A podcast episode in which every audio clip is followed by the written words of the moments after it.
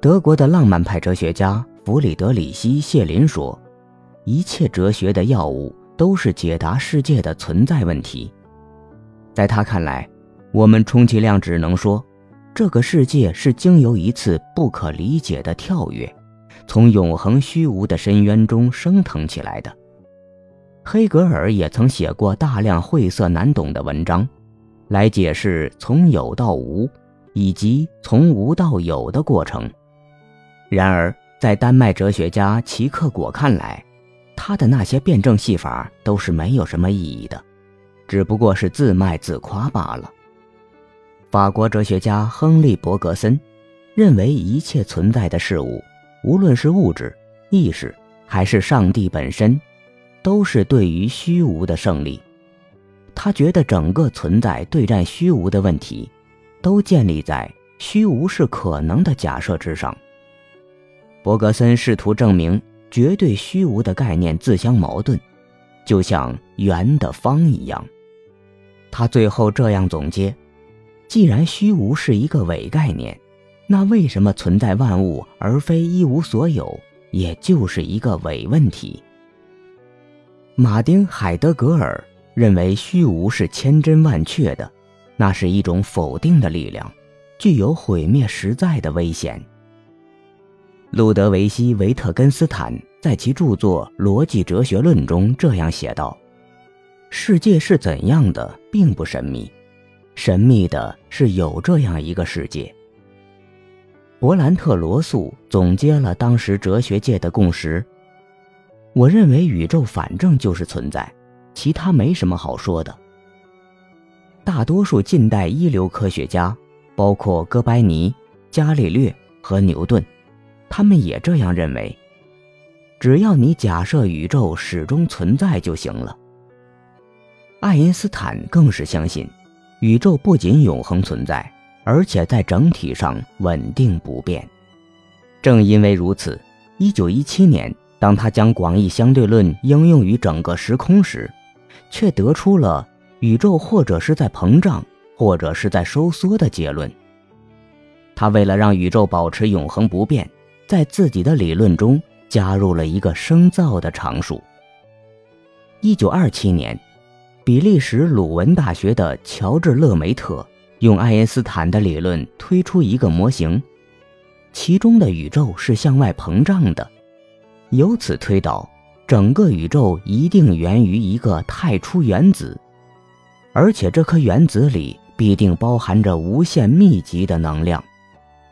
两年之后，美国天文学家埃德温·哈勃经过观测显示，我们周围的任何一座星系，都的确在离我们而去。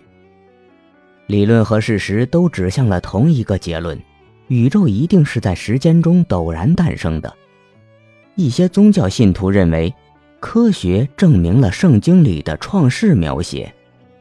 马克思主义物理学家大卫·波姆批判新理论的提出者，说他们科学家背叛科学，背弃科学事实，得出对天主教会有利的结论。除了马克思主义者之外，其他无神论者也拒不接受这一理论。研究宇宙膨胀的杰出学者、德国天文学家奥托·海克曼回忆说：“当时有一些年轻科学家对这些神学苗头十分不安，于是决心在宇宙学的源头把他们毒死。”天文学家泰斗阿瑟·爱丁顿爵士也写道：“宇宙起源的说法令我厌恶，我绝对不相信。”万物的现有秩序是在轰隆一声中产生的，宇宙膨胀的说法是荒谬的，不能置信。我对此毫无热情。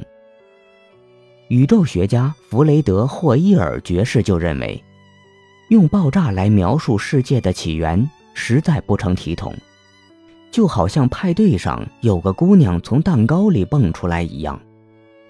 爱因斯坦在一九五五年去世前不久。终于克服了对于大爆炸的疑虑。对于他早年在理论中特设一个常数，以避免推出宇宙膨胀的做法，他说：“那是我事业中最大的失误。”一九六五年，美国新泽西州贝尔实验室的两位科学家，在无意间侦测到了一种弥漫于宇宙之间的微波噪声，后来证明那就是大爆炸的回响。无论宇宙是否真有一位创造者，单单是它在过去某个有限的时间里诞生的事实，就已经让宇宙在本体论上自足的说法站不住脚。按道理说，一个在本性中包含其存在的东西，一定是永恒存在、无法灭绝的。可是现在看来，宇宙却似乎并没有达到这两个标准。再进一步，既然宇宙可以在最初的大爆炸中忽然出现，扩张演化成现在的样子，那它就也可以在遥远的将来忽然消失。在一场毁天灭地的大塌缩中复归虚无。宇宙的生命，连同我们每一个人的生命，也许不过是两段虚无之间的一曲间奏而已。大爆炸的发现，使得为什么存在万物而非一无所有的问题，更加难以回避了。物理学家阿诺·彭齐亚斯指出。如果说宇宙不是一直存在的，那么科学就需要对它的存在有一个解释。就是这个彭齐亚斯和同事一起侦测到了大爆炸遗留的辐射，并因此分享了诺贝尔奖。这下不仅原来的那个为什么的问题依然鲜活，现在还要加上一个怎么样的问题。万物是怎样从虚无中诞生的？